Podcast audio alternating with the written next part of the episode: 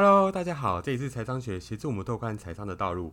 今天是市场周报的单元，一起回顾与了解本周可能会发生的事情。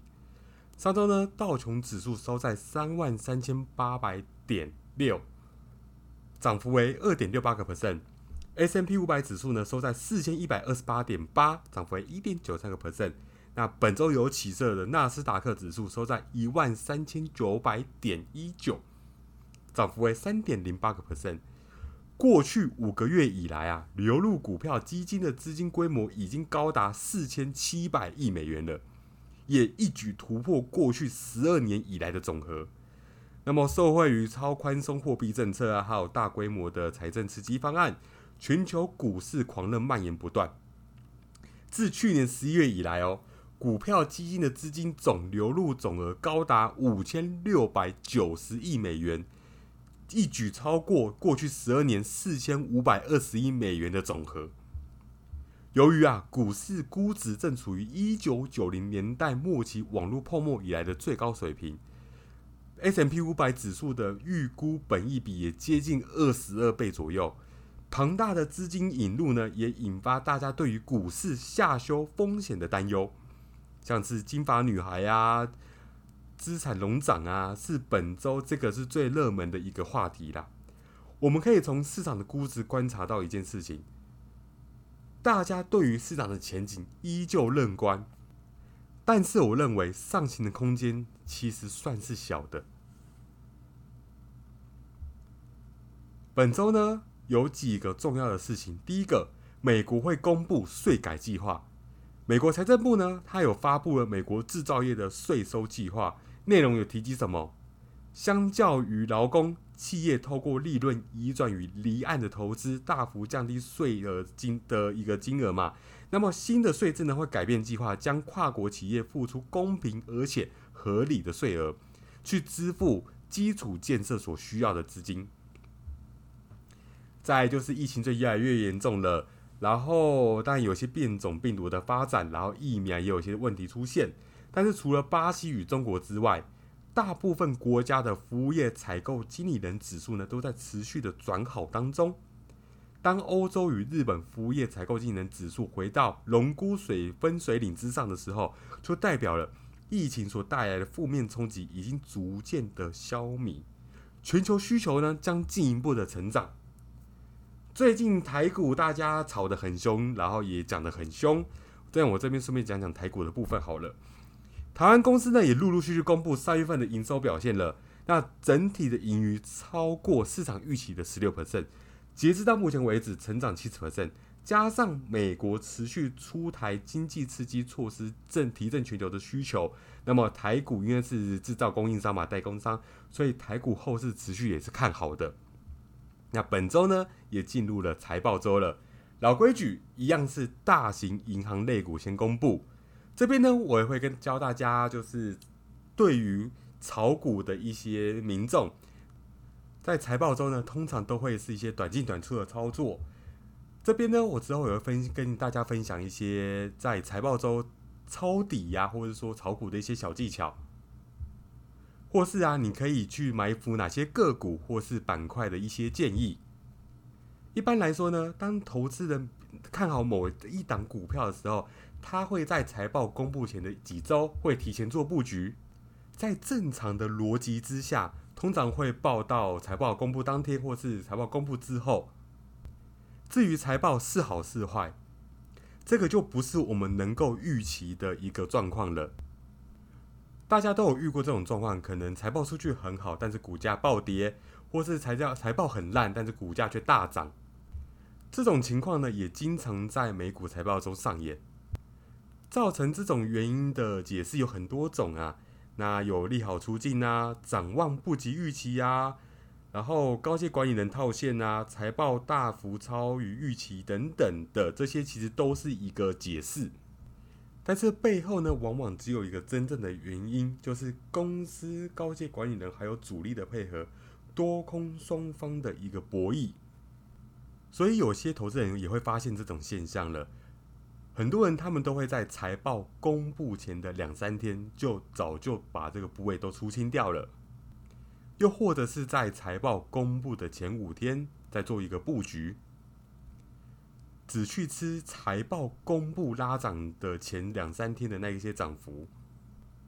至于有些人问我是说，到底要不要来拿到财报日公布之后？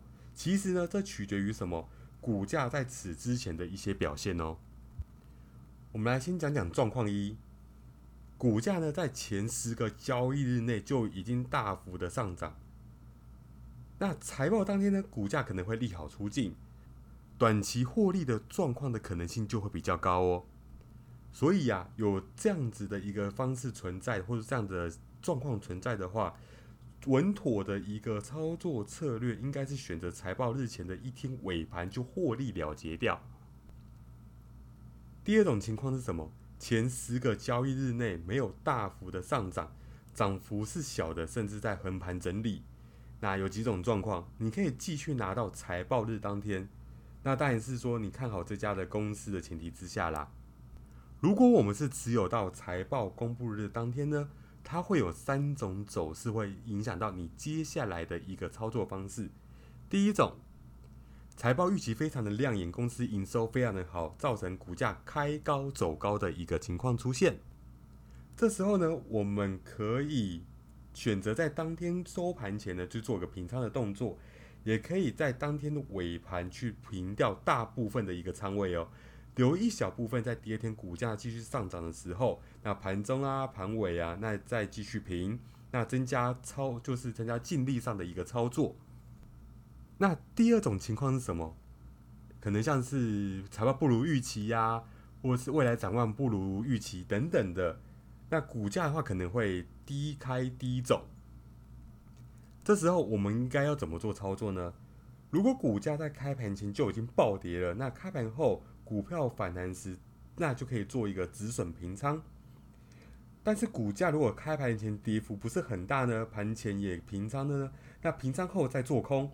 当天收盘前平掉空头的头寸，我们也可以做空股票，或是买一些看跌的期权，去尽量摊平我们的一个亏损。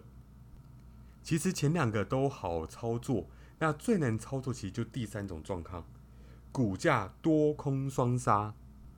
这种情况其实像我刚刚讲到，要么就是财报其实很好，但是财报公布之后呢，反而是股价是大跌的。对于这种情况的话，如果你手里有股票，那你可以先选择去平仓去观望。那如果财报数据不错，那可以留一部分的仓位继续拿到下一个交易日观察它的一个走势。接下来的话，我就跟大家讲到，就是我们能够提前去布局或是埋伏哪些板块或是一些个股。在 S M P 五百当中呢，华尔街是最看好三个板块，一个是金融，一个是非必需消费，一个是材料的板块。分析师呢也预期，就是这三个板块呢会实现 Q 一强力的一个经济数据的一个增长。这三个行业啊，其实都是对经济周期非常敏感的行业。随着慢慢疫情的转好嘛，那很多的一些行业都会慢慢的开启了，像是餐厅啊、酒店啊、赌场啊、旅游业呀等等的。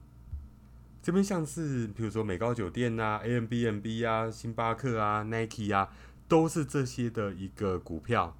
所以啊，如果你要选这些板块的话，你要选说在这个行业当中的一个领头羊，或者是业绩是佼佼的者的一个公司，千万不要去碰那些业绩不好的一些毛片股。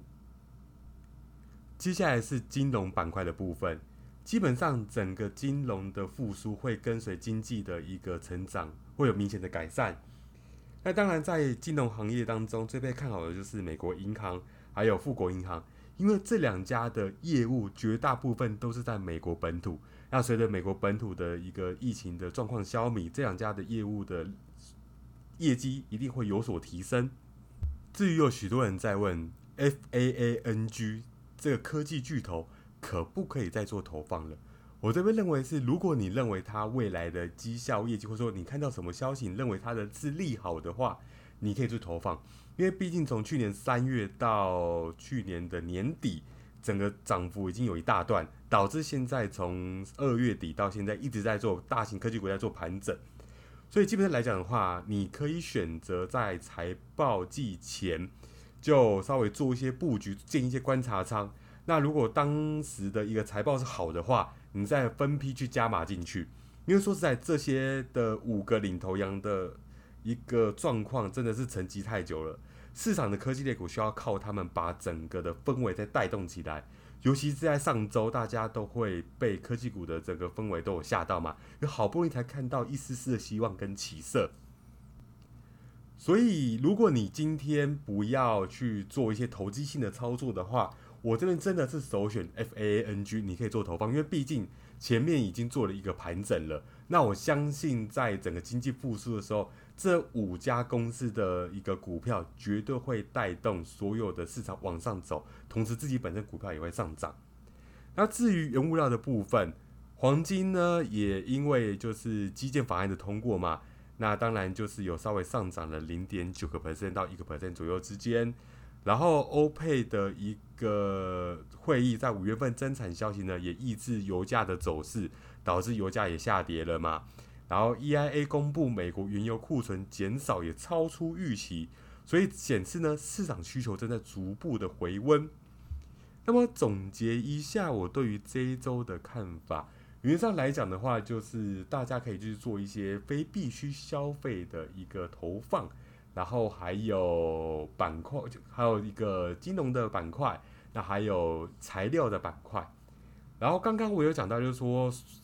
操作在于财报中操作的技巧，跟大家做说明的。只要遵守那三个方式的原则，基本上你不会输太多，甚至你会赢。所以，如果真的不知道要买什么的话，恭喜你，你就买 FANG。我这个绝对是看好的。